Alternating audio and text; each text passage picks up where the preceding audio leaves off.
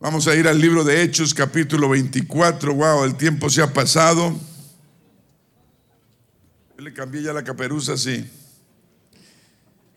Aleluya. Los demás, que si, si usted está visitándonos hoy, bienvenido a la casa del Señor. Amén. Hechos 24, 24, 24, 24. Algunos días después, viniendo Félix con Drusila, su mujer que era judía, llamó a Pablo, al apóstol, y le oyó acerca de la fe en Jesucristo. Pero él, al disertar, o sea, al predicarle, al enseñarle Pablo, acerca de tres cosas, de la justicia, el, del dominio propio y del juicio venidero. Dice, Félix se espantó y dijo, dijo a Pablo, ahora vete, pero cuando tenga oportunidad te llamaré. ¿Cómo le dijo? Toda la frase, ahora vete, pero cuando tenga oportunidad te llamaré. Esperaba también con esto, Félix, que Pablo le diera dinero para que le soltase, por lo cual muchas veces lo hacía venir y hablaba con él. Pero al cabo de dos años recibió Félix por sucesor a Porcio Festo y queriendo Félix congraciar, todos digan congraciarse, queriendo Félix congraciarse con los judíos, dejó preso a Pablo. Te damos gracias, Señor, por tu palabra en esta tarde. Gracias por los presentes acá, los invitados, los visitantes. Bendice, Señor, a todos, a cada uno de nosotros. Tu palabra ungida ministra nuestros corazones. Usa ese vaso, este vaso de barro, Señor. En el nombre de Jesús, ministra a todos nosotros. Te lo pedimos en el poderoso nombre del Señor Jesucristo. Todos dicen amén. Tenga la bondad y se sienta. Gloria al Señor. Ahora vete, pero cuando tenga oportunidad, te llamaré. Todos digan, ah, no es conveniente. Diga, no es conveniente. Algo inconveniente que es, es algo que no nos gusta por el momento y decimos, ah, no quiero chicharrón ungido. Ah, algo inconveniente es algo que no nos gusta, que no queremos, que se nos atraviesa, creemos que se nos atraviesa y no creemos que nos conviene. Algo inconveniente en contra de la voluntad de Dios es algo que decidimos hacer, pero no debemos hacer. Es, es un impedimento, siendo una invitación, es un impedimento. En este caso, el apóstol Pablo le estaba hablando a Félix de salvación, de la palabra de Dios, de cómo estar bien con Dios. Pero Félix, ¿qué hizo? Ah, yo te voy a llamar. Métanlo a la cárcel, guardianes, que yo lo llamo cuando te necesite. Lo vemos como un estorbo, como una traba, como un obstáculo, como algo que nos daña. Así muchos vemos las cosas de Dios, pero tenemos la mente mal. Eso es lo que le enseña el mundo. Las cosas de Dios no son para estorbar, ni para impedirnos, ni para trabarnos, ni para hacer un obstáculo, ni menos para dañarnos, ni menos para hacer un muro en nuestras vidas. Algo inconveniente es una excusa que buscamos, porque excusas sí tenemos. Excusas todas, para no hacer lo que debemos hacer. Ver las cosas que si en verdad nos convienen como un impedimento, un estorbo, una traba, un obstáculo, Es el propósito mismo del enemigo para nosotros. Hacernos pensar que las cosas buenas son malas y las malas son buenas. ¿O no es eso? Y nosotros decimos, ah, no es conveniente. Vivimos en un mundo que funciona únicamente en lo que conviene. Ay, no me conviene. La, frase más popular ahora los jóvenes en inglés es, what's in it for me? ¿Qué hay ahí para mí? ¿Cómo voy yo en el serrucho? Todos queremos la conveniencia personal. Amén. Queremos conveniencia. Si no nos conviene, decimos rápidamente no. Y las cosas de Dios aparentemente no convienen, porque van a tomar tiempo, van a tomar de nuestra energía, van a tomar de esto y de lo otro. Pero Dios promete que si lo ponemos primero a Él, todo lo demás va a venir por añadidura. Vivimos en un mundo que funciona en lo conveniente, en la conveniencia personal. Porque vivimos en un mundo que, cuyo lema es sálvese quien pueda. En de ese mundo venimos nosotros, de una selva. Espero que usted ya no esté en esa selva, esté en la casa de Dios. En la casa de Dios es al contrario todo. O todos nos vamos para el cielo o ninguno se va para el cielo. Yo me voy para el cielo y me llevo a mis hermanos. Decimos todos. Pero en el mundo es sálvese quien pueda. Algo conveniente lo, lo vemos provechoso, útil u oportuno, algo que crea alivio y nos llama la atención. Una frase famosa de una persona dijo, el hombre procrastina. El hombre que procrastina, procrastinar quiere decir no, no hacer lo que debemos hacer hoy, dejarlo para mañana. Y mañana decimos vamos a dejarlo para el martes y el martes para el miércoles y nunca sucede nada. Es el hombre procrastinador. Y dice, el hombre que procrastina lucha con la ruina, o sea, va a enfrentar la ruina. Debemos ser personas proactivas, no personas que procrastinen. Una persona que consigue cosas, una persona que se esmera y las hace. No es lo que nos guste hacer, es lo que somos, estamos llamados para hacer. Venir a la iglesia tal vez no era conveniente porque teníamos cosas que hacer, supuestamente. Pero sabemos que si ponemos a Dios primero, Dios se va a encargar de las demás cosas. Si usted vive todavía en lo que le conviene, no va a llegar lejos. Yo duré 24 años viviendo en la conveniencia personal y terminé en cero pollito. Diga cero pollito. Y era cero en todo, cero, cero, cero, cero. Porque vivía en, lo personal, vivía para mí. Aprendí del mundo de que sálvese quien pueda.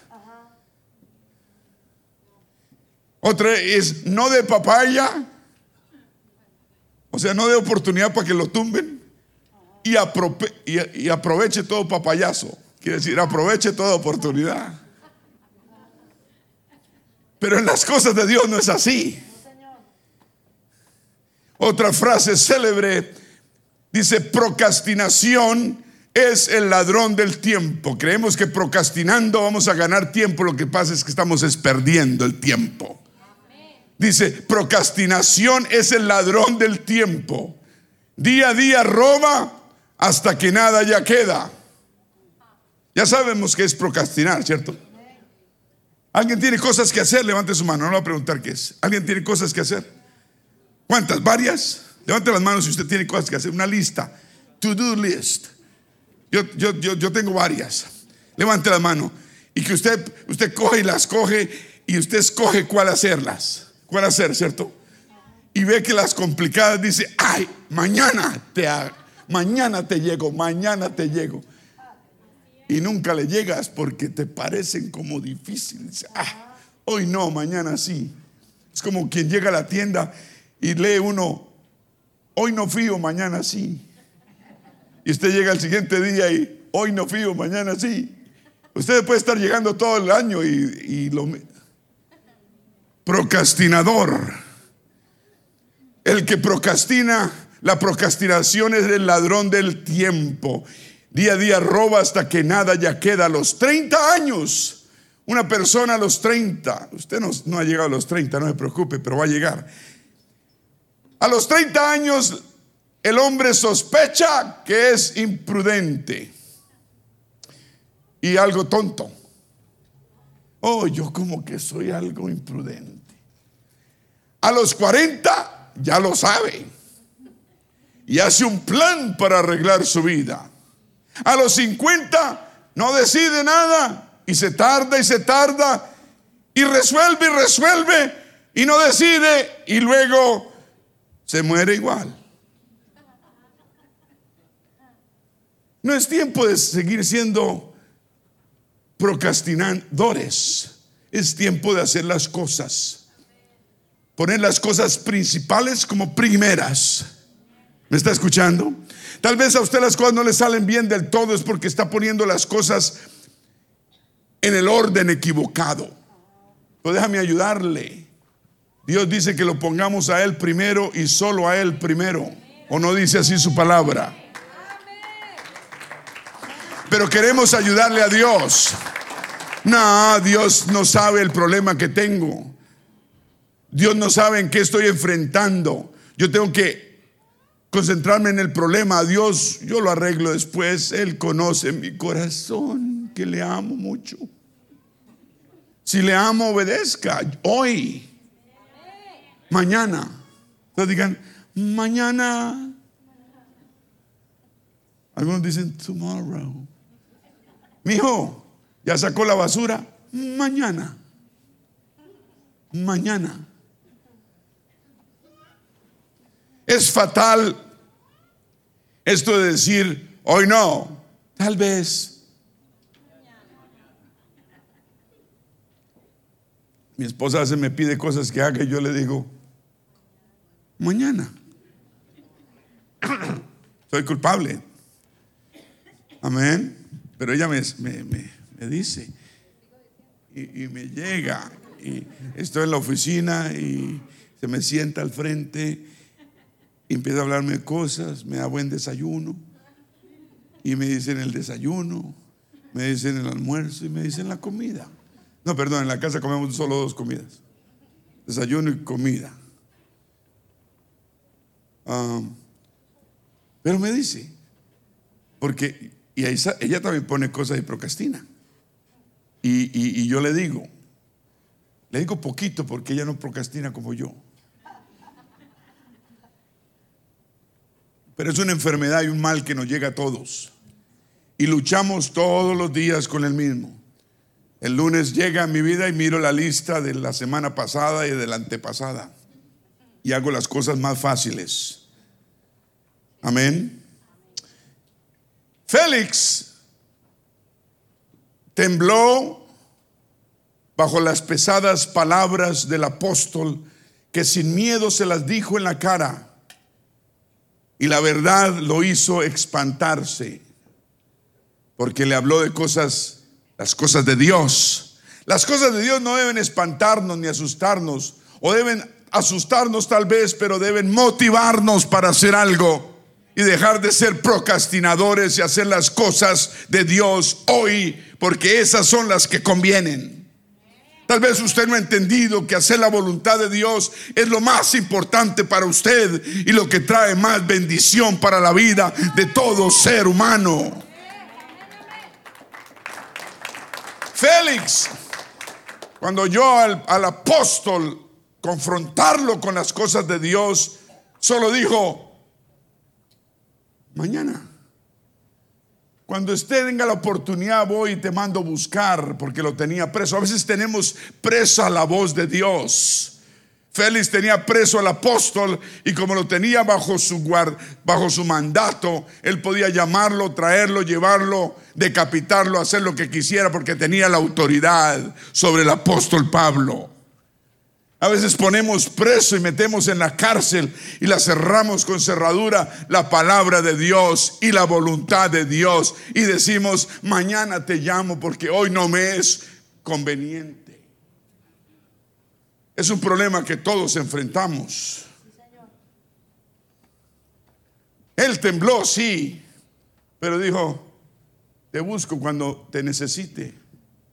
Cuando Dios le hablaba a través de la voz del apóstol, diciéndole, Félix, hoy, hoy, la Biblia dice, hoy es el día de salvación. Hoy, no, no dejes para mañana lo que debes hacer hoy. Hoy. Segunda de Corintios 6, 2 dice, porque dice, en tiempo aceptable te he oído y en día de salvación te he socorrido. He aquí ahora, he aquí ahora el tiempo aceptable, he aquí ahora el día de salvación. La palabra de Dios gusta porque es palabra de Dios. El Espíritu Santo encanta porque es el Espíritu de Dios. Pero no, no, se, no se acostumbre a eso, a oír, a que le rasquen el oído y sentirse bien. Félix llamaba al apóstol y el apóstol le hablaba cosas buenas de Dios y Félix se regocijaba en su espíritu, pero de, la última contestación de él era mañana. Mañana me arrepiento, apóstol. Mañana cambio. Mañana, mañana, mañana. Sentir la presencia de Dios es bien bonito, pero hay que actuar en la presencia de Dios. A todos nos debe encantar la palabra, venir a la iglesia, cantar, alabar a Dios, porque eso alimenta el espíritu. A uno le, a quién le gusta sentarse a comerse un buen platado de carne o de comida o por lo que a usted más le guste.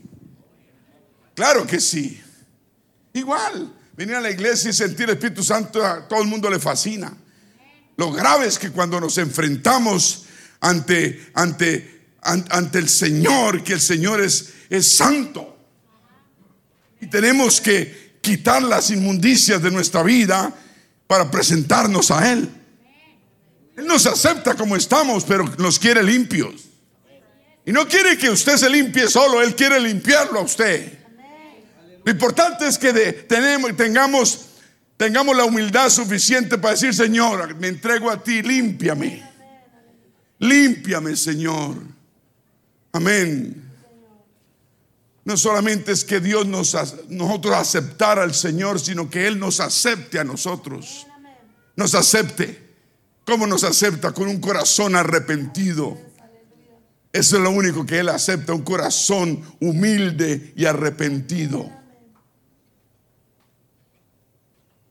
Hoy es el tiempo aceptable. Hoy es el día de salvación. Muchos van a decir en aquel día, Señor, Señor, hicimos cosas en tu nombre.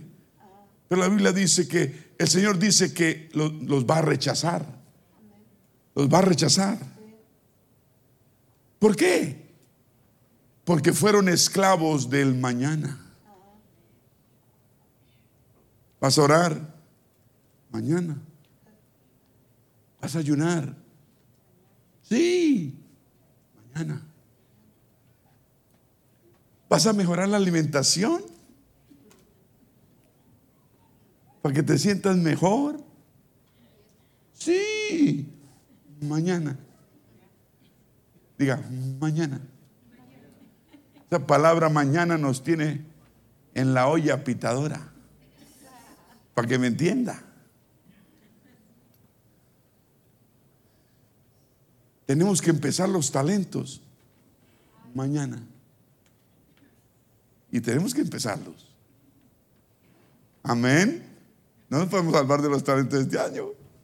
Va a ser de gran bendición. Y apenas lleguemos los varones de las montañas echando humo, vamos a empezar los talentos. Echando humo. Y vamos a dejar de decir mañana. Mañana voy a dejar que Dios me use más. Mañana voy a poner las cosas de Dios primero, mañana la iglesia antes que mi trabajo. Debemos dejar de buscar tanto lo material y buscar más lo espiritual. Yo no le estoy diciendo que no trabaje. Yo le estoy diciendo que ponga a Dios primero antes que su trabajo. ¿Qué gana el hombre si ganare todo el mundo y perdiere su alma? ¿No es el alma más importante que tenemos? Entonces dejemos para un lado las cosas materiales y preocupémonos más por las cosas espirituales.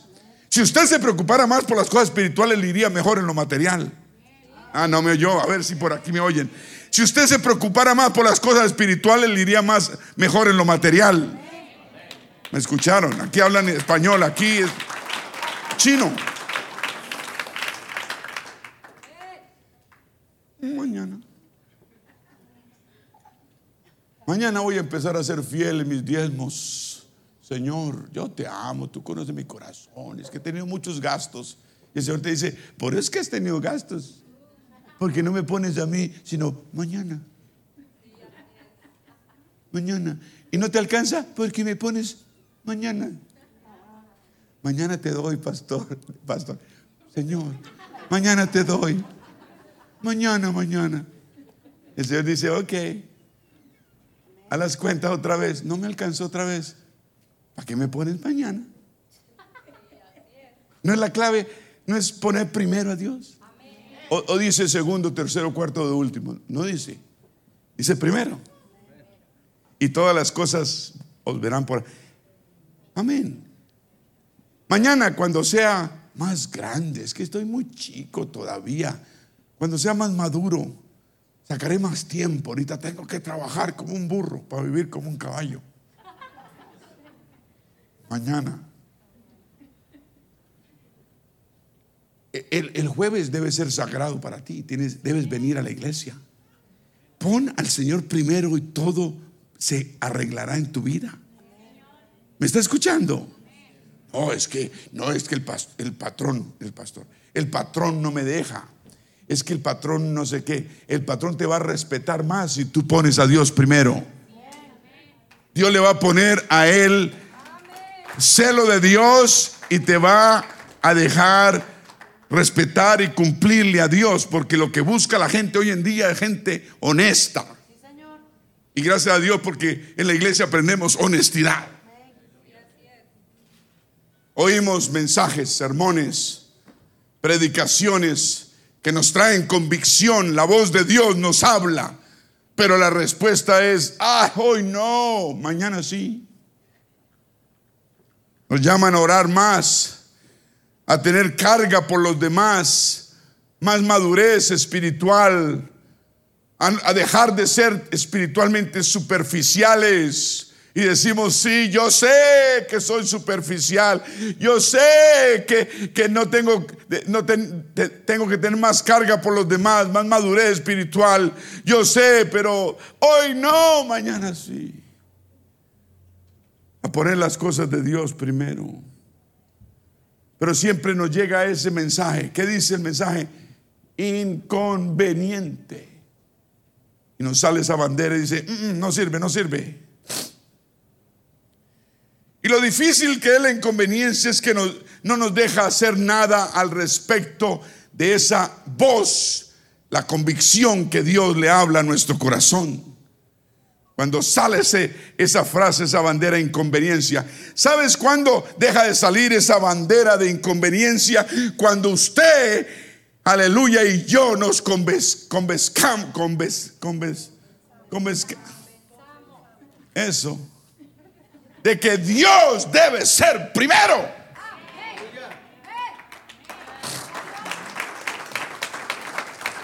Mientras usted no ponga en su mente que Dios debe ser primero, siempre la bandera de la inconveniencia va a salir arriba y va a ganar. Y el diablo va a ganar esa batalla en su vida. Porque Él nos quiere que la inconveniencia sea número uno. Porque somos personas que queremos solo lo que nos conviene. No me conviene no me conviene. Las cosas de Dios, cuando dice la Biblia que, las cosas de Dios convienen? Convienen cuando obedecemos porque todo va a ser bendición. Y entonces es que nos convencemos que sí conviene ser obedientes a Dios. Al principio la carne se se, se opone. Wow, es que no estoy dando una ni dos. Diablo mentiroso.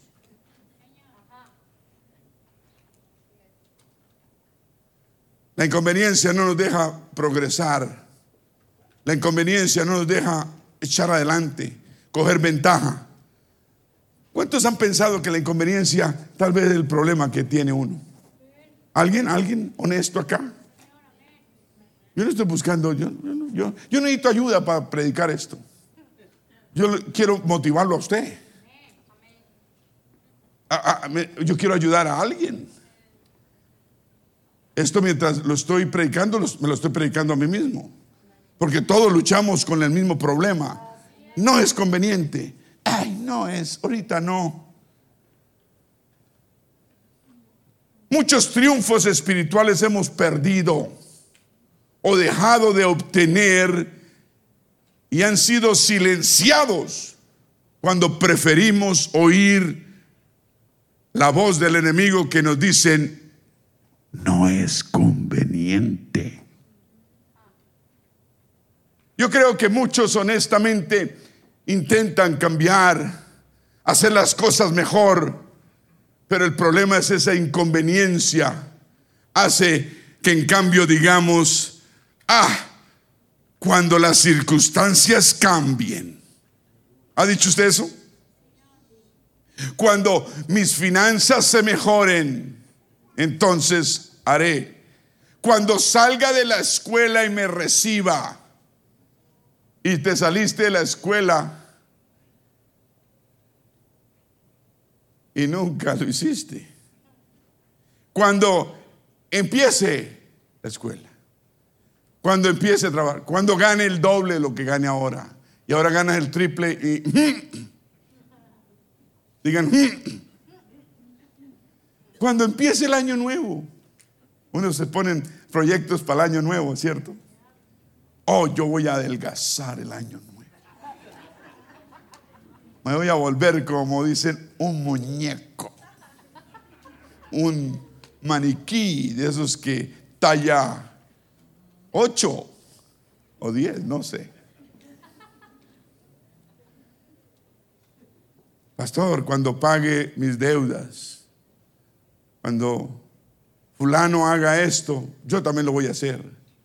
Que a veces copiamos lo malo de los demás, siempre mirando a mañana, mañana, amarrados en el dilema de demorar y demorar y demorar, atrapados en el lazo de mirar a un nuevo futuro, buscando tal vez un tiempo más conveniente o una mejor oportunidad. Nunca va a llegar esa mejor oportunidad como hijos de Dios y creyentes si no viene de Dios. Como hijos de Dios debe venir de Él y solo de Él viene.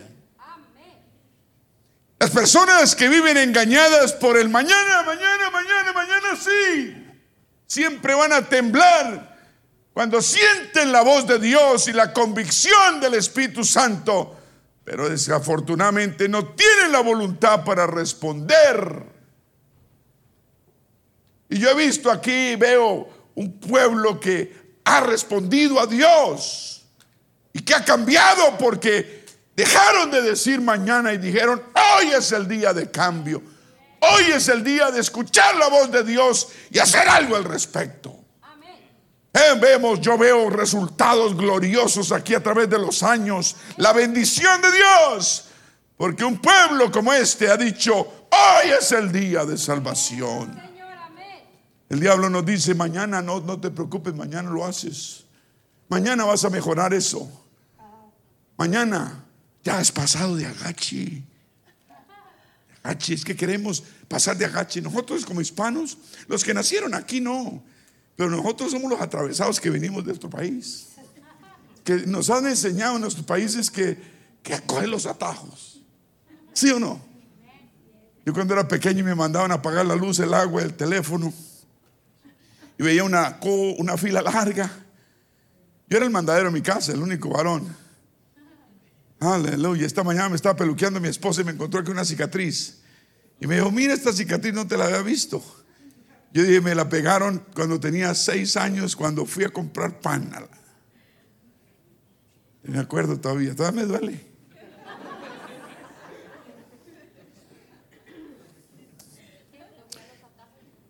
A los atajos, sí. Y llegaba yo a esas filas largas y veía cómo me cuelo. Yo decía, ¿yo ponerme de último? No. Y yo era así de grande. Pero la mente la tenía así. Bueno, es que estamos aquí. Igual era usted, chiquito, pero vea dónde está. Y quería atajar, atajar, atajar. Así somos. Dios nos trajo de esa mente. Tal vez usted no, pero yo sí. Hasta que Dios me enseñó. Y cuando llegué a la iglesia, conocí a mi esposa y mi esposa no. Mi esposa seguía la fila. Y se ponía de última y llegaba primero. Yo quería meterme de colado y no llegaba nunca. Me agarraban y me sacaban para afuera. Una vez llegué a una fila, pagaron creo que el teléfono y era tarde y encontré una fila larga y, larga y, ancianitas ahí esperando desde por la mañana que la fila pasara para pagar su teléfono que no cortara y veía unos hombres ahí empujaban a la ancianita y se le metían. Yo tendría por ahí 13 y 14 años y habían tres, dos policías ahí parados hablando. Y yo les dije, oiga, señores policías, están pintados en la pared, ¿cómo, cómo es que hace que permiten esto? Y se me vienen los policías. Y me agarré con esos policías. Y 13 años, pero me les, o 14, tal vez 15, no sé. Cuando me di cuenta, estaba en, la, en el carro de la policía encerrado.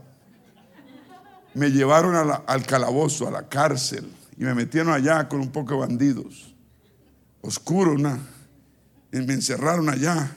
Y yo cuando volteé, todos en el suelo, yo claro, al suelo me senté. Yo dije, uy, ahorita reconocen que, que mejor. O sea, uno llegaba limpio, ¿cierto? Vestidito un poquito mejor. Y estos bandidos hablando, oiga, sí, cuando lo cogí a ese hombre para atracarlo, le metí no sé qué. Y le hice así, ahí lo dejé y contaban todos sus chascos. Y yo dije, wow, la que me metí. Y después me tocaba el turno y no, yo también, cuando cogía ese sinvergüenza, yo le hice así, yo le hice así. 15 años, tal vez 14. Y, ah, quería atajarme. No, no hay atajos con Dios. La palabra de Dios sigue instrucciones exactas. No hay atajos para con Dios. ¿Me está escuchando? Y, en la cárcel yo ahí alcancé a decirle a alguien, no sé a quién, le di mi teléfono, el teléfono de mi mamá. Y en esa época estamos hablando del año 60 y... No, 70. No me sirve. No me sirve. Si me va a silbar acá.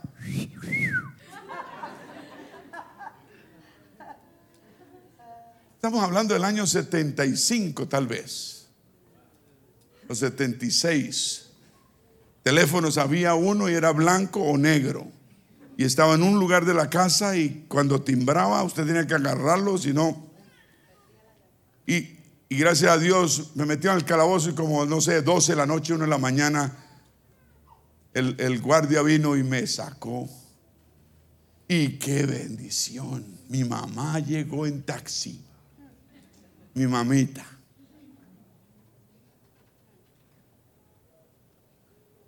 Y me sacó de la cárcel. La última vez, la única vez que estaba en la cárcel, duré como por ahí unas ocho horas, no sé.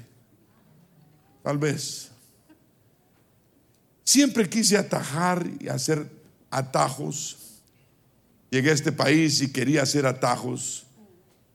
Decían, no pise el césped y dale la vuelta era más largo, pero yo me metía por ahí. Hasta que un día me metí y los sprinklers botaron el agua y me lavaron todo y aprendí. Hasta que uno no aprende, no aprende. Y Dios lo deja a uno aprender a las buenas o a las malas. Yo prefiero aprender a las buenas. Yo prefiero aprender de mis propios errores y aprender de los errores suyos y no caer yo en lo mismo, si así vamos a progresar. Vamos a progresar cuando aprendemos de los propios errores y los errores de los demás y escuchar la voz de Dios. Y dejemos de ser procrastinadores. El problema es que la procrastinación tiene la capacidad de apagar la voz de Dios en nuestras vidas. El problema es que mañana, mañana tiene la capacidad de apagar la voz de Dios que nos habla y reduce a las personas a la nada. Y eso es lo que el enemigo quiere. Porque si a usted lo mantiene procrastinando en las cosas importantes, usted va a terminar mal. Y yo también. ¿Me está escuchando? Vamos a terminar mal. El gran dilema, escúcheme, el gran dilema para poder progresar espiritualmente es vencer la procrastinación y comprometernos con lo que con lo que sí debemos hacer. ¿O no es la lucha diaria? ¿O no? Debemos vencer ese espíritu de procrastinación, de posponer y posponer y posponer lo que debemos hacer hoy. ¿No te has bautizado para perdón de pecados en el nombre del Señor Jesucristo? Pues debes hacerlo hoy. Hoy es el día de salvación. Dije, hoy es el día aceptable que el Señor ha puesto.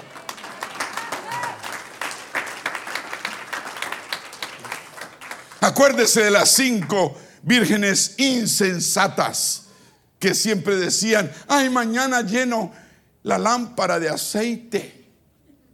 Mañana, ¿cuántos han dejado de echarle gasolina al carro y se han quedado varados? ¿Algún culpable fuera de mí? Mañana. Las cinco vírgenes insensatas esperaron, todos digan a última hora, a llenar sus lámparas a pensar en lo espiritual, a cumplirle a Dios, dice a las carreras. Eso que usted le cumple a Dios a las carreras, que lo tiene en la raya, eso no es agradable a Dios. No haga las cosas a las carreras para Dios.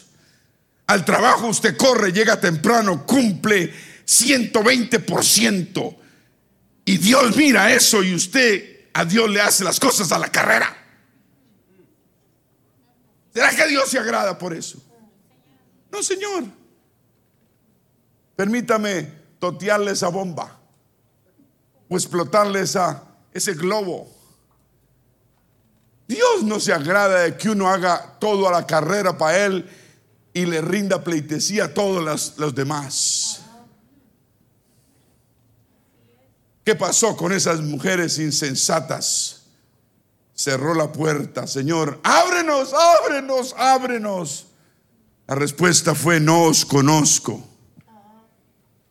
Pero las cinco sensatas que tenían las lámparas llenas de aceite, cuando llegó el Señor, se fueron con él. ¿Se acuerda de los invitados que llegaron a, que fueron invitados a la cena? Y que se negaron a ir por sus compromisos mundanos.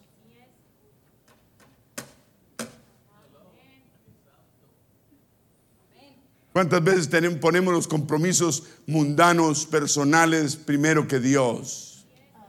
Y queremos que Dios nos bendiga.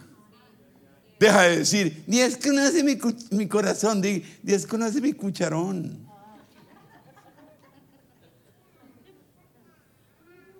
¿De qué está lleno el cucharón? De excusas. Se cerró la puerta.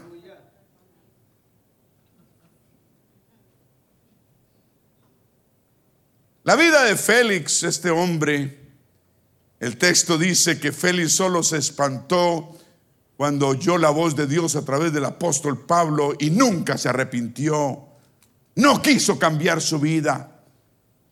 ¿Por qué? Porque Félix era un esclavo de la procrastinación y del mañana. Félix era un hombre importante, gobernador de toda Judea, que estaba bajo el pueblo, bajo el imperio romano. Su nombre antes era Antonius Claudius, griego. Fue hecho libre y le dieron el nombre de Félix y le dieron este trabajo de gobernador. Nació como esclavo y fue elevado al puesto de gobernador. Nosotros muchos hemos nacido esclavos y salimos de esclavos del enemigo y del pecado. El Señor nos ha liberado y seguimos tal vez como Félix procrastinando y dejando las cosas de Dios para... ¿Para cuándo?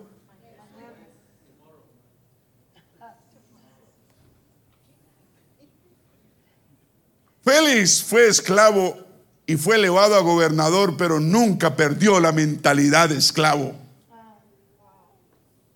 Nosotros salimos de esclavos del pecado. Dios nos limpió, nos liberó, nos perdonó. Amén. Y a veces seguimos esclavos de cosas como la procrastinación. ¿Me está escuchando? El puesto alto de Félix únicamente escondía una mente esclava. Sus ropas finas que vestía solo tapaban su corazón de esclavo. Aparentemente era libre, pero era esclavo de sus paradigmas. Félix ascendió a la alta sociedad, pero era un hombre falto de carácter. Era esclavo de su orgullo. A veces Ponemos las cosas de Dios de segundo tercero para mañana porque somos orgullosos. Era esclavo de su orgullo. ¿Qué tienes tu orgullo? ¿Qué es lo que te pasa? Que la penilla no pasa. Era esclavo de su orgullo que lo exaltaba a Félix, queriendo ser más que Dios. Tenía el apóstol Pablo predicándole. ¿Cuántos hubieran querido que el apóstol Pablo les hubiera, ah, los hubiera visitado y les hubiera hablado? Gloria a Dios. El apóstol Pablo tenía, pero su orgullo era más grande que eso. A veces somos, estamos tan bendecidos que el orgullo nos está ahogando. No dejemos que la bendición de Dios nos ahogue, porque la vamos a perder. Y no solo la bendición porque es prestada, sino la salvación si nos descuidamos. Félix era un hombre importante tal vez, pero seguía esclavo de su crueldad y, era malo porque era carnal. Luego creó una guerra civil, esclavo de la violencia. Dice que creó bandas como de asesinos y que trabajaban para él, para mantenerse él en el poder. Un hombre que no dejó de ser carnal, que Dios le habló al corazón y su respuesta fue, no me es conveniente, apóstol Pablo, yo te llamo cuando te necesite. Un hombre rescatado de la esclavitud, pero seguía en cadenas. Qué triste. Qué triste que seamos libres y sigamos siendo esclavos. Félix no solamente era eso, sino que también era propenso a la salamería de las personas. Quería quedar mejor con los hombres y mujeres, con la gente, en vez de quedar bien con Dios. ¿A quién le importa a usted mala? lo que piensa la gente o lo que sabe Dios de usted. Félix era esclavo de su propia concupiscencia carnalidad que convenció a una mujer llamada Drusila, por favor no bautice a nadie Drusila, para que se fuera con él. Sí, ¿cómo llamaba ella? Promete, ¿no? Los que ya tienen ocho, ¿para qué? Era un esclavo de apetitos malvados que permanecían escondidos dentro de él y no permitía que salieran a luz. Era un esclavo de las trampas del mundo y que se amaba a sí mismo. Dejemos de amarnos tanto a nosotros mismos. Amén. Drusila, ¿quién era Drusila? Fuera que tenía un nombre feo. Drusila. Era, era, era judía, judía. Félix, para seducir a Drusila, buscó un brujo para poder llevársela con él. No para casarse, para llevársela con él. Vivía con ella, no era su mujer. Su relación con ella era igual que la de Herodes y Herodias, quien era mujer de Felipe, hermano de Herodes. Cuando Juan el Bautista se acuerda públicamente, lo denunció y Herodías se vengó pidiéndole a su esposo la cabeza del... ¿Se acuerda? Así fue que Juan el Bautista fue decapitado porque le predicó a alguien. Herodes cayó el predicador Juan el Bautista mientras Félix y Drusila mantuvieron su predicador en la cárcel. ¿Está escuchando? ¿O ya apagó el radio? ¿No es conveniente oír la voz de Dios? Mañana te oigo, pastor. El jueves predique otra cosa que ese sí le, le voy a obedecer.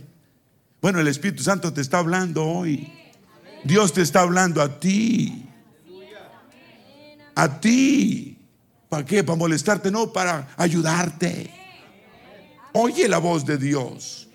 Cuando tú eras un usado por Dios, preocupado por las cosas de Dios, vivías una vida plena para Dios, Dios estaba contento contigo y ahora no eres no Dios no es conveniente en tu vida porque estás muy full ocupado.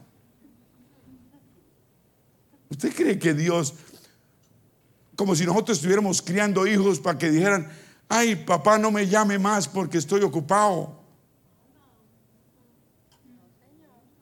Ah, estás ocupado, sin vergüenza, venga para acá y yo le muestro lo ocupado que está. Así se siente Dios cuando decimos, hoy no, Señor, no es conveniente. Háblame después. Me llama después. Chao, bye.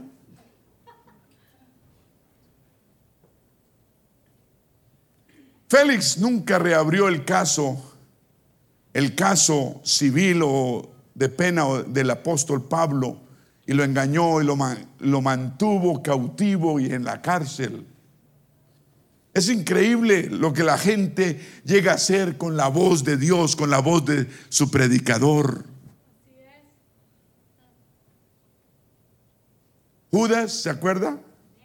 Besó a su predicador y le dio un beso en la mejilla y lo entregó vendiéndolo por unas tristes monedas de plata.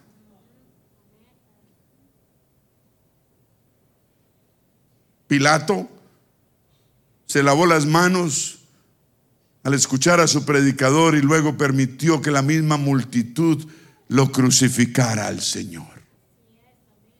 ¿Se acuerda? El faraón de Egipto se burló de su predicador Moisés y esto le causó la vida más tarde a su propio hijo. Uno no puede dejar de escuchar la voz de Dios y recibir los resultados que esto trae. ¿Me entendió? Todo eso crea algo. Todo lo que sembramos, eso recogemos.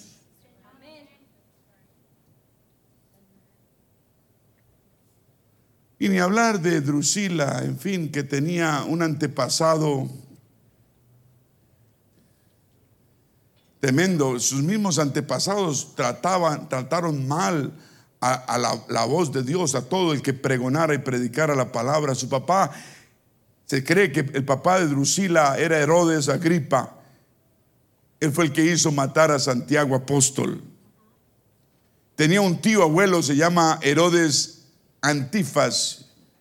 Fue el que dije anteriormente, mandó cortarle la cabeza a Juan el Bautista porque su esposita se lo pidió. Dejemos de dejar de escuchar voces que no convienen. El bisabuelo de Drusila, Herodes el Grande, estuvo en el poder cuando el Señor Jesús nació y fue responsable por la... ¿Se acuerda que mandó matar a todos esos niños? Hasta creo de dos años, tres años tratando de matar al Mesías. Al Mesías no lo podemos matar porque Él resucitó de los muertos. La, voz de Dios no la podrás callar porque te va a hablar hasta cuando estés dormido y te va a despertar a las 3, 4 de la mañana te vas, a, te vas a despertar la voz de Dios que necesitas despertar y dejar de decir mañana. Tú como padre, como líder, esposo de tu hogar, debes dirigir tu hogar. Tu hogar debe ser un lugar espiritual. Dar ejemplo. Yo y mi casa serviremos a Jehová. Esa debe ser la consigna de todo varón y la esposa como ayuda idónea debe ir a la par. Y si el marido no lo hace, pues la esposa lo, incita, lo motiva, lo ayuda. Los dos deben estar en la misma página y en el mismo sentir. Pero la obligación es del varón de que lleve un hogar digno de Dios. ¿Me está escuchando? No todo es dinero. No nos endeudemos más de lo que podemos hacer. En este país es fácil firmar. Lo difícil es girar el cheque. Firmar papeles y contratos. Cualquiera lo hace. Coger buen crédito, cualquiera lo consigue. Es fácil. Yo le digo la fórmula. Pero que usted esté ahogado después para pagar los, los, los pagos.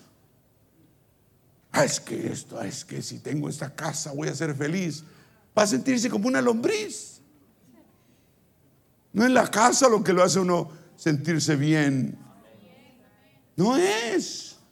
Un hijo de Dios no es así. Un hijo, una persona que no conoce a Dios, sí, estará contento tal vez con sus propiedades. No, un hijo de Dios. Una casa estará vacía cuando no está el Señor presente. Y entre más grande sea la casa, más grande es la ausencia.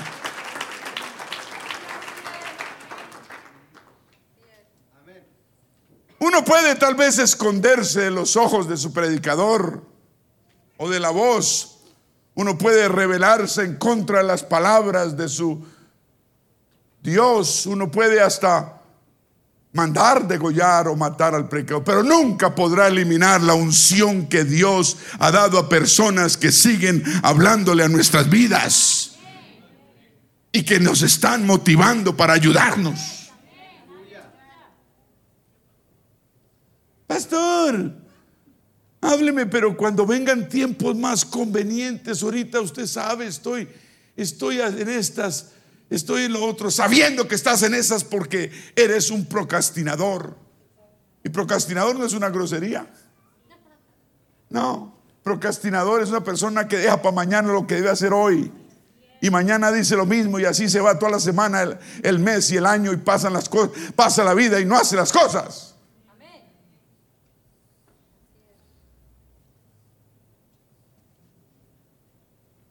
Ahora los tiempos han cambiado. Cuando ya sea conveniente para ti, tal vez no va a ser conveniente para Dios.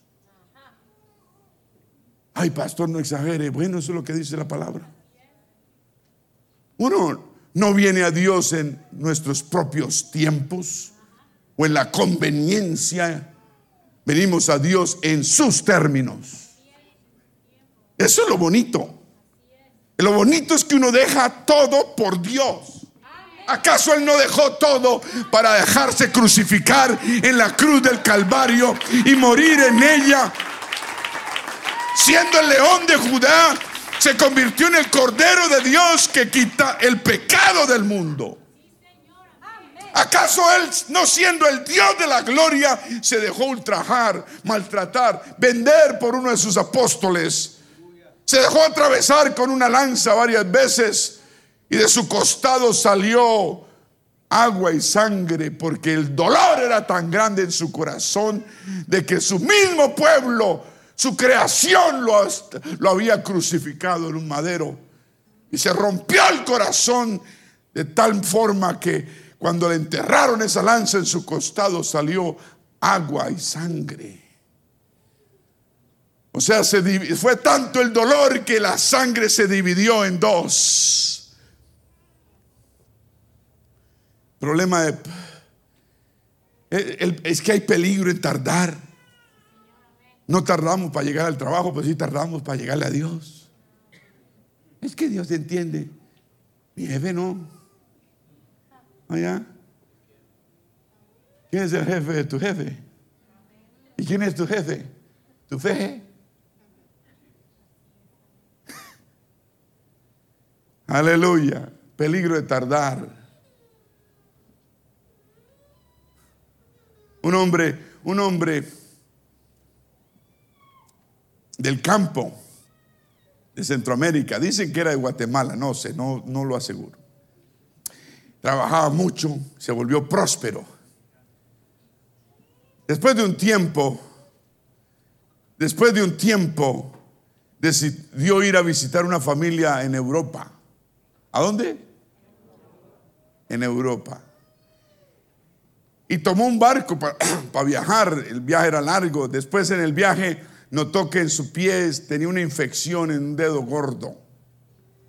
Se dio cuenta que un mosco tropical, yo no sé, se le había metido dentro de la uña, debajo de la uña y había puesto huevos. Y, le rascaba porque había señal de infección y se le inflamó el dedo. Y, y su solución era, la solución era una aguja y sacárselo fuera. Pero decidió hacerlo cuando llegara a su destino final y donde su familiar lo pudiera ver, se lo mostraré y, entonces voy a, a dejar que me, que me sane. Cuando llegó a su destino en Alemania, el pie ya estaba hinchado y gran dolor. Se lo mostró a su tío, que y luego esperó más tiempo es que para mostrárselo a su familia. Pero el problema de esa infección estaba ya fuera de control y se le ha metido a la sangre. Y ese hombre murió por no actuar a tiempo. El peligro de tardar. Es una historia muy diciente. El peligro de la procas. Si uno quiere cometer suicidio espiritual, Deje que algo se le meta en su mente y en su corazón y aliméntelo y aliméntelo. Razone en ello, justifíquelo. Pero más que todo espere y busque y espere, busque el tiempo conveniente para arreglarlo y no hacer nada. Y cuando la voz de Dios le hable, no haga nada. Usted se va y yo me voy a suicidar espiritualmente. ¿Me está escuchando? Si hay algo que Dios le ha puesto a usted que haga, más le vale que lo haga pronto. Y deje de decir, mañana lo haré, Señor. Si el Señor ha puesto que usted debe hacer esto y lo otro, hágalo en el nombre del Señor Jesús. Oh, voy a buscar cuando entreguen esto, cuando me den esto, cuando reciba esto, cuando consiga lo otro, sí lo voy a hacer. ¿Cuánta gente no se ha muerto antes de? La mayoría de las veces el momento en que Dios quiere hacer algo bueno, con uno, vendrá en el momento más inconveniente para nosotros. ¿No me oyó? Dije muchas veces, la mayoría momentos que Dios quiere hacer algo bueno con nosotros, va a llegar en el momento más inconveniente. Pero ahí es cuando Dios nos prueba si de verdad, de qué estamos hechos. De paja, heno. Ok. Procrastinación, mis hermanos, es la madre de toda derrota. Y luchamos contra eso, yo lucho contra eso, usted lucha contra eso. Cada vez tenemos que vencerla. Una gran carga nos llega de Dios, un llamado noble de parte de Dios. Se para la puerta y llama, pero nosotros la pensamos y la pensamos y finalmente decimos, esto va a dañar mis planes. Y lo que estoy haciendo, esto me va a estorbar, esto va a ser un detrimento a mí esto y a lo otro. Y ponemos a Dios para después. Déjame decirte, tenemos que levantar nuestros hijos en el temor de Dios, en la casa de Dios. Que nuestros hijos nos vean llegar a la iglesia cada vez que las puertas están abiertas. ¿No me escucharon? Que nuestros hijos vean que venimos a la iglesia todos los días en que las puertas están abiertas. Que cumplimos a Dios. Ay, están chiquitos, no se dan cuenta, se dan cuenta más de lo que usted cree. Yo me acuerdo de las cosas a los cuatro o cinco años, imagínese. Me acuerdo pegaron una pedrada. Todavía me duele.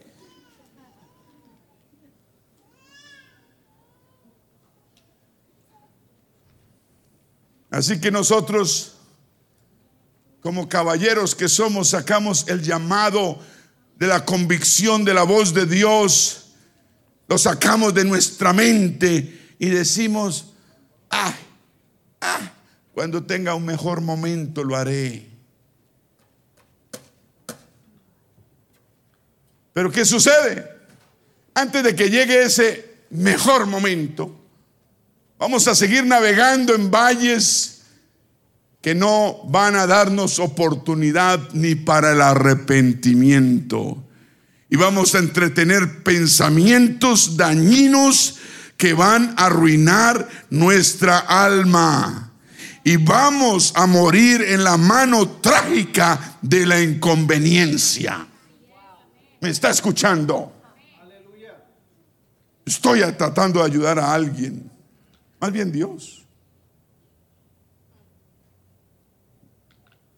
La inconveniencia nos dice, no me disturbes, no me molestes, tengo cosas que hacer. Dios es más, Dios no es tan importante, pero esto prima, esto es primero. Y el fruto de las oportunidades perdidas, frutos de oportunidades de bendición perdidas nos van a perseguir hasta el juicio final. Hermanos, amigos, las oportunidades, bendiciones de Dios perdidas jamás volverán.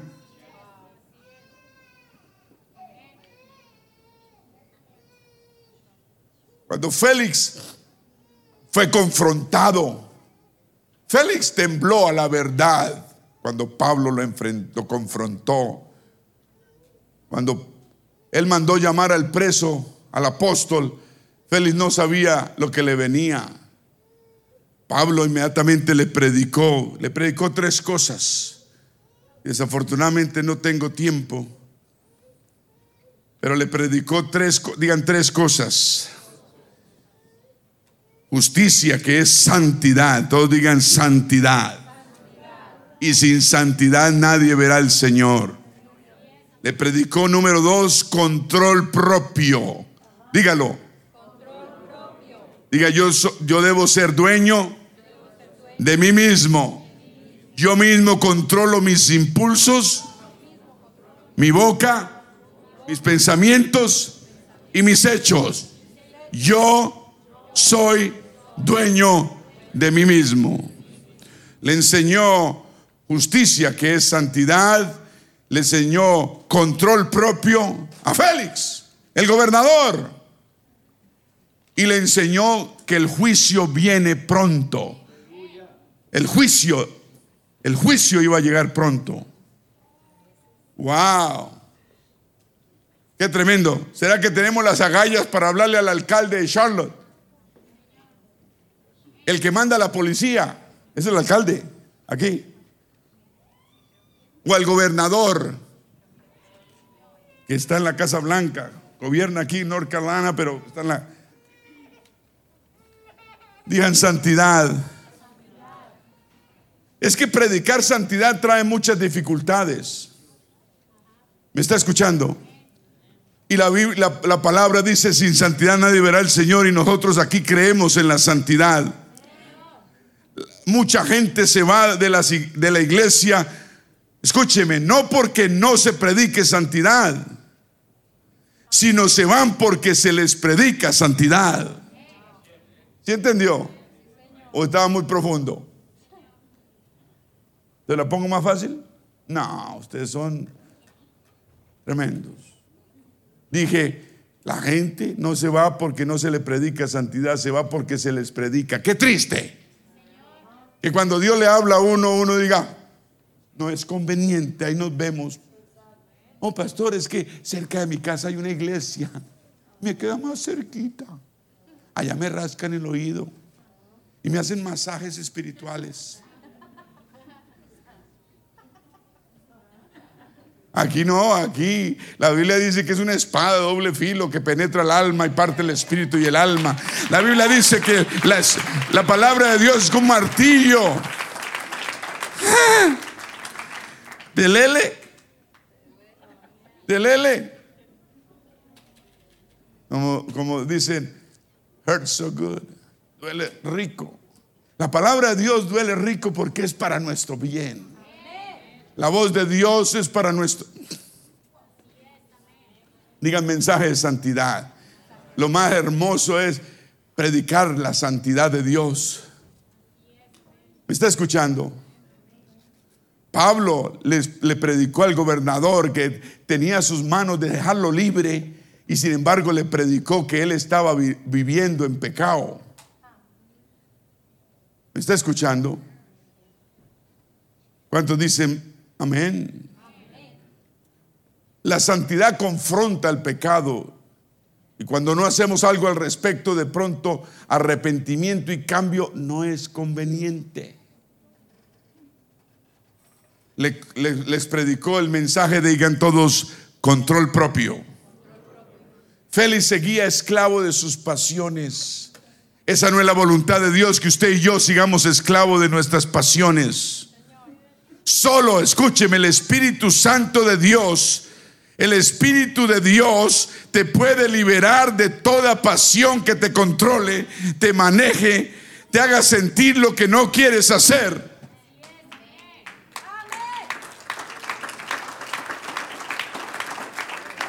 Digan templanza. Debemos ser personas con temple. Digan temple. Control propio es uno de los frutos del Espíritu Santo. Y más que control propio, escúcheme bien, ya me voy. Es la virtud de restringirnos. Es la virtud de autocontrolarnos, de automandarnos, de tener autodisciplina. Gracias a Dios por el Espíritu Santo que nos da temple. Usted no me ha entendido. A ver si me entiende esta. Digan templanza.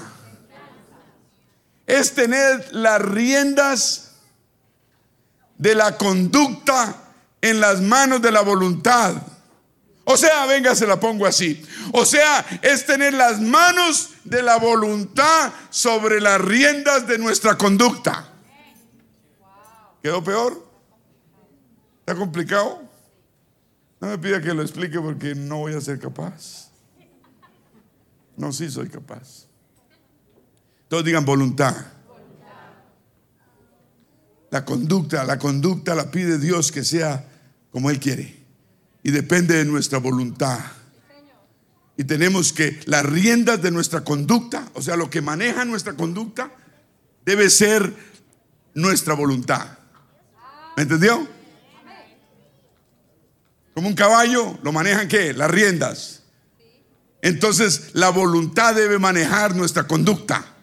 Las manos de la voluntad deben tener las riendas de nuestra conducta.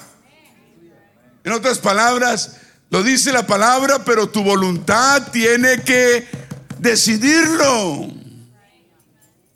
O si no, no va a pasar nada. No espere que Dios le obligue. Dios no lo va a obligar a usted. Usted tiene que tener la voluntad de hacerlo. Y Dios le va a ayudar a lograrlo cuando usted pone su voluntad. Digan, yo puedo. Todo lo puedo en Cristo que me fortalece. En el nombre de Jesús.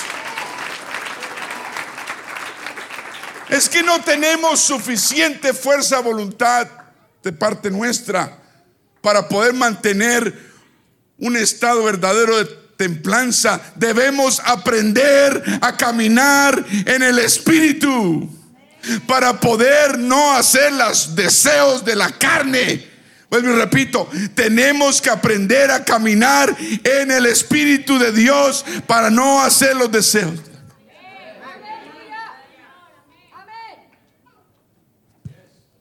¿Cuántos dicen aleluya? ¿Le gusta lo que está oyendo? ¿O está más, más importante los chicharrones? Yo soy, yo estoy en medio de los chicharrones de usted. Pero es la voz de Dios, mi querido pan de trigo. Dios está tratando de ayudar a alguien. Capítulo 8, 8 de Romanos. Y no me calle como Félix cayó a Pablito. Ahora pues dice, ninguna condenación hay para los que están en Cristo Jesús, Romanos 8.1. Diga ninguna condenación. Los que no andan ya conforme a la carne, sino andan conforme al Espíritu Santo. Porque la ley del Espíritu Santo de vida en Cristo Jesús, diga, me ha, me ha librado de la ley del pecado y de la muerte. Porque lo que era imposible para la ley por cuanto era débil por la carne, Dios, enviando a su Hijo en semejanza de carne de pecado y a causa del pecado, condenó al pecado en la carne, para que la justicia de la ley se cumpliese en nosotros, que no andamos conforme a la carne, sino conforme al Espíritu. Porque los que son de la carne piensan en las cosas de la carne, pero los que son del Espíritu piensan en las cosas del Espíritu, porque el ocuparse de la carne es muerte, muerte espiritual. Pero ocuparse del Espíritu es vida y paz.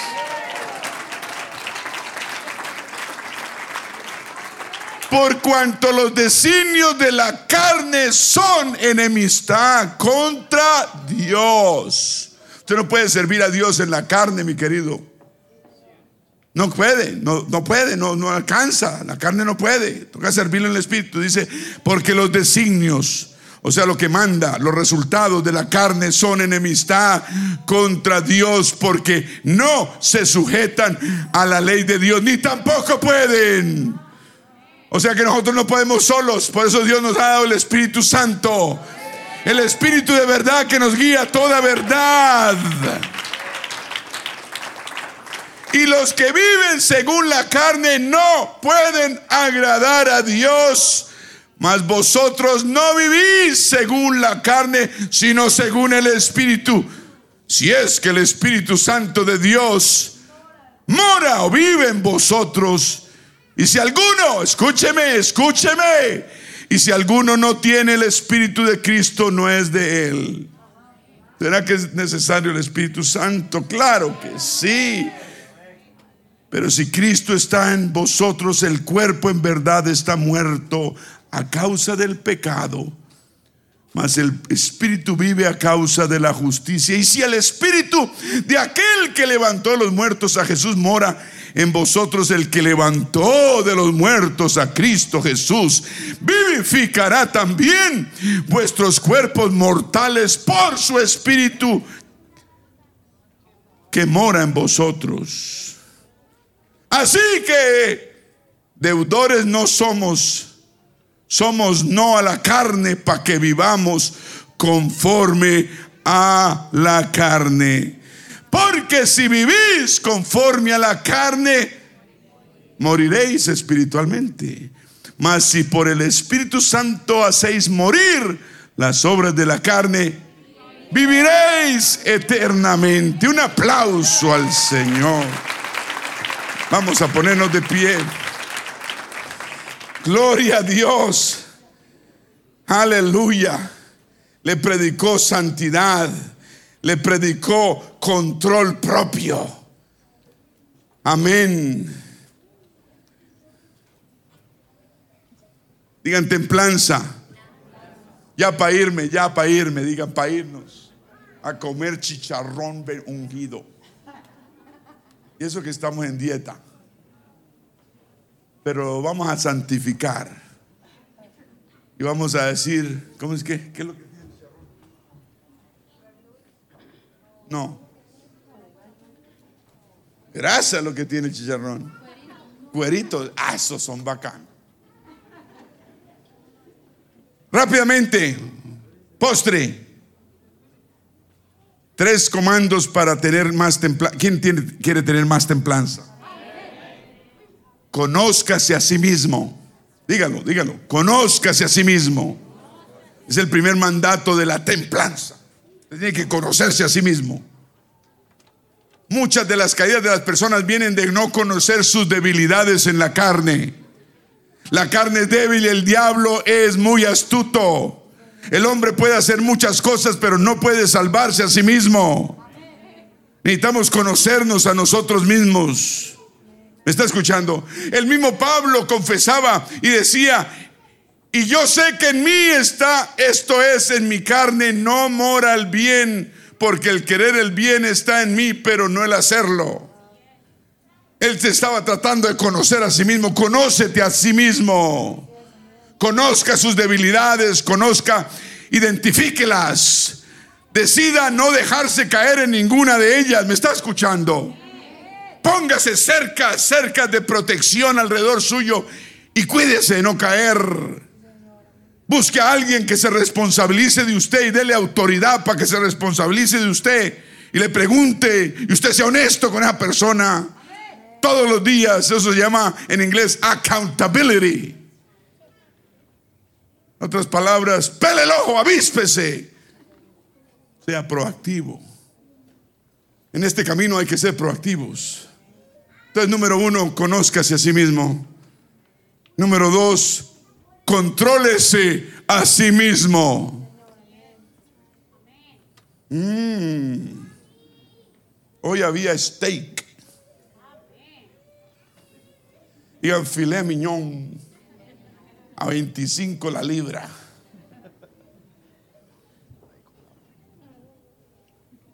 Número uno, conózcase a sí mismo. Número dos, contrólese. Es el segundo comando de la que templanza. Quiere decir morir al pecado. Diga muertos al pecado. ¿Qué quiere decir eso? Actuar como un muerto frente a todo lo que lo mueva o le excite a usted a la carne. Dígale a su vecino, hágase el muerto, hágase el muerto, hágase el muerto. Dígale.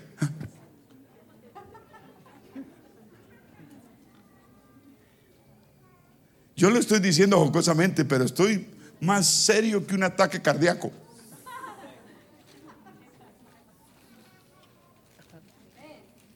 Conózcase a sí mismo, contrólese a sí mismo. Y número tres, niéguese a sí mismo.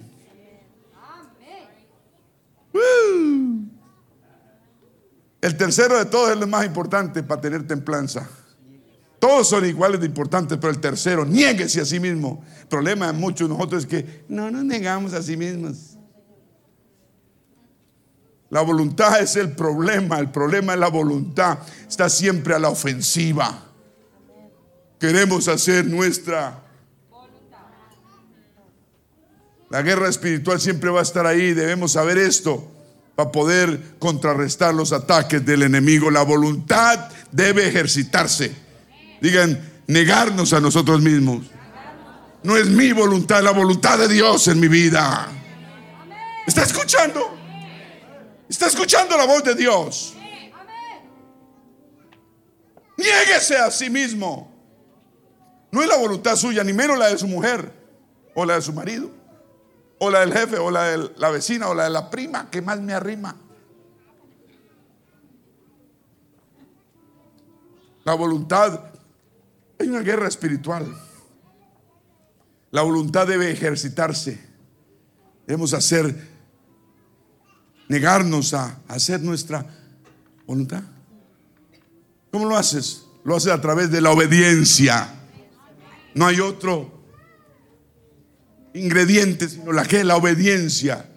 Un gramo de obediencia y un gramo de sumisión, aunque es lo más duro que podamos hacer porque no queremos obedecer ni queremos someternos. Somos rebeldones por... Sí. Es que yo siempre he dicho que los rebeldes están en Estados Unidos, los otros quedaron allá. Aquí nos vinimos los rebeldones. Alabado sea el Señor. Y estamos, y hemos hecho este país. Y, y lo dicen, ¿cierto? Que este país lo ha hecho nosotros los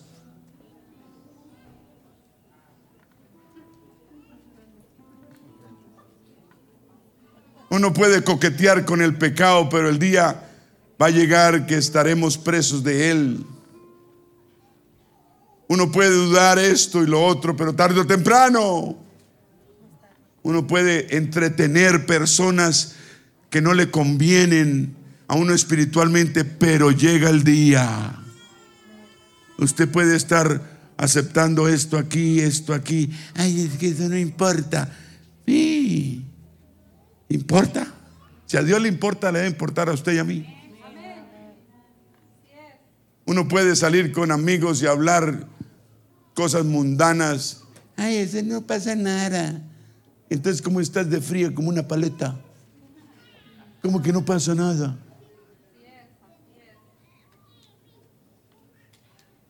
Todo me es ilícito, decía Pablo, dice, y sigue diciendo. Todo me es, me es lícito, o sea, todo, todo, todo lo puedo hacer, mas no todo conviene. Oh, me gusta. ¿Qué fue lo que dijo?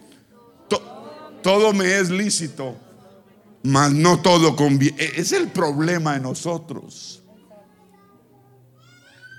Que como, como creemos que podemos hacerlo, no nos importa si nos conviene o no. Esa es madurez, eso es tener carácter y templanza. Puedes hacer muchas cosas, pero no todas te convienen.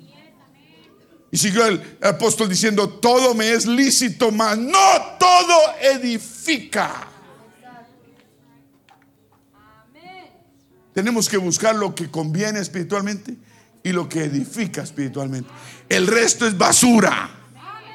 Sáquelo de su mente, sáquelo de su vida. Finalmente le predicó un mensaje de juicio, porque el juicio viene mensaje de santidad, mensaje de control propio, Félix, y de juicio eterno que pronto viene.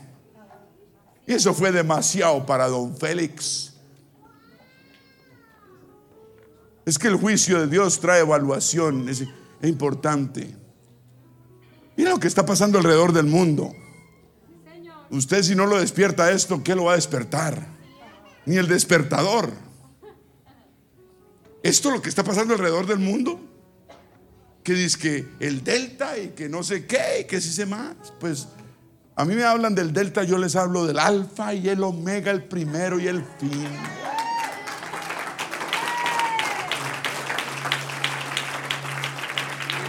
Es que frente al Señor Jesús toda máscara se debe caer. Frente al Señor Jesús todo queda al descubierto y al desnudo. Nada podemos escoger, esconder delante de Dios. Mira, yo quiero que entiendas, Dios quiere lo mejor para ti. Deja de ser procrastinador o procrastinadora. Y cada uno le habló este mensaje a su corazón de una forma u otra. Usted dirá, es para mi, para mi vecino, no, es para usted. Dije, es para usted. Deje de paliar. No, esto va para esto va No, traiga el asadón, esto viene para mí, esto es para mí, esto es para mí.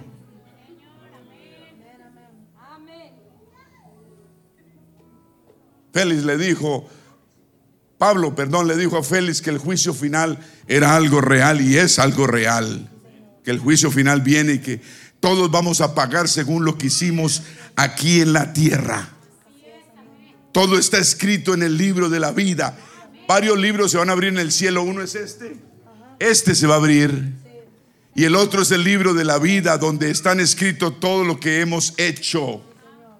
A menos, a menos, a menos que nuestros pecados estén lavados bajo la sangre del Señor Jesucristo. Pero el juicio, gracias, el juicio final viene y es real. Y catarraboco sondoroboyara.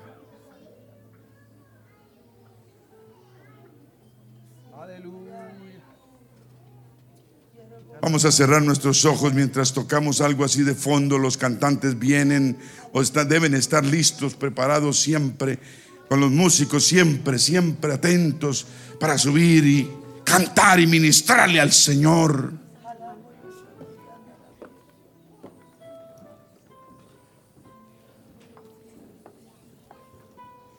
Todos somos culpables de ser procrastinadores.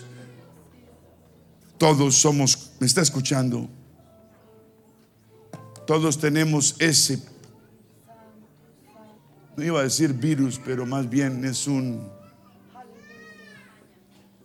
sí, una maña mala. Y todos debemos, debemos arrepentirnos. Yo quiero abrir este altar únicamente para aquellos que luchan con la procrastinación. De un grado mínimo o un grado máximo. 1% o 99%. Y vamos a venir al Señor a decirle, Señor, sí, tengo que poner mis prioridades en orden. Solo hago lo que es más fácil, pero lo difícil lo pongo a un lado. Estoy poniéndote a ti de segundo, de tercero, de cuarto. Cuando llegues, por eso no me alcanza la bendición, no me alcanza. Tengo que recortar aquí, recortar allá.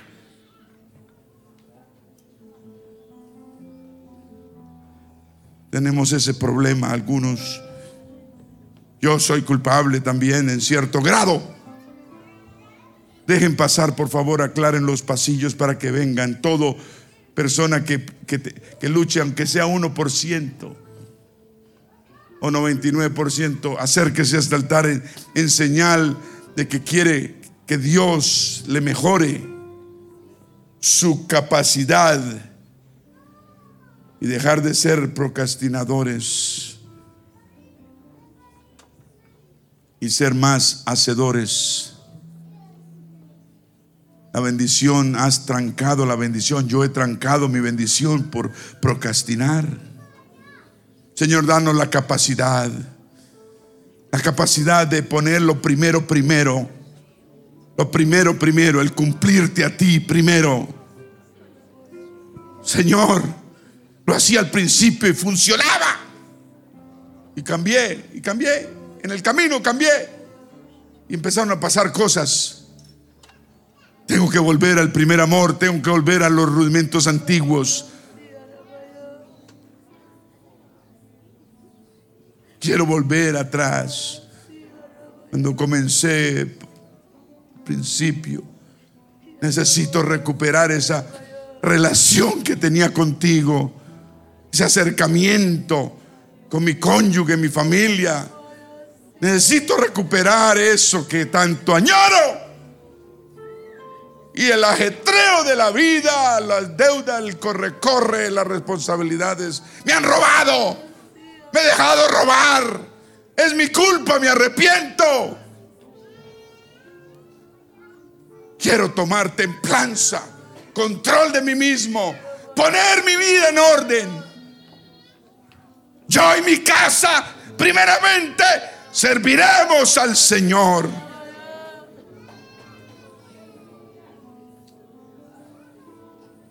Si logramos eso, hermano, la tenemos hecha. Yo te lo digo de verdad. ¿Qué hay? ¿Qué tienes que hacer? Hazlo, hazlo, hazlo. No sé qué es, hazlo no sé a qué grado, hazlo, tienes que averiguarlo, tienes que averiguarlo, tienes que hacerlo. Como que buscando excusas para no ir al retiro espiritual de varones. ¿Qué pasa? Como que el trabajo va a ser más importante, el dinero. Dinero se consigue. Como sea. La bendición de Dios provee.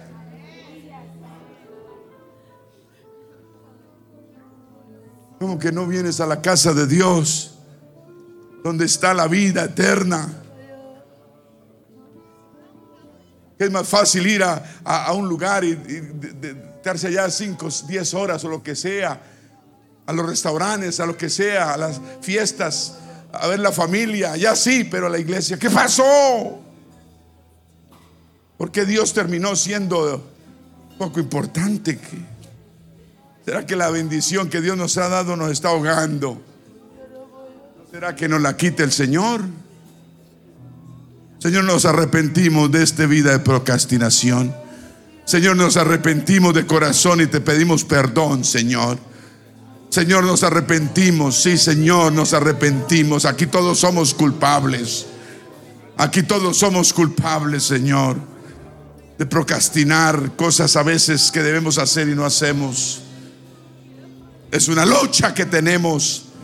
Yo no quiero seguir así cuando usted diga, yo no quiero. Yo no quiero seguir sacando, sacando excusas. Me arrepiento aquí en este altar, delante tuyo, Dios de la gloria. Te pido perdón. Perdóname, Señor, por mis hijos, mi familia, mis padres, mis hermanos, mi cónyuge. Necesito ser un varón espiritual, el líder de mi hogar como antes era o como nunca ha sido y voy a ser y tú quieres que yo sea.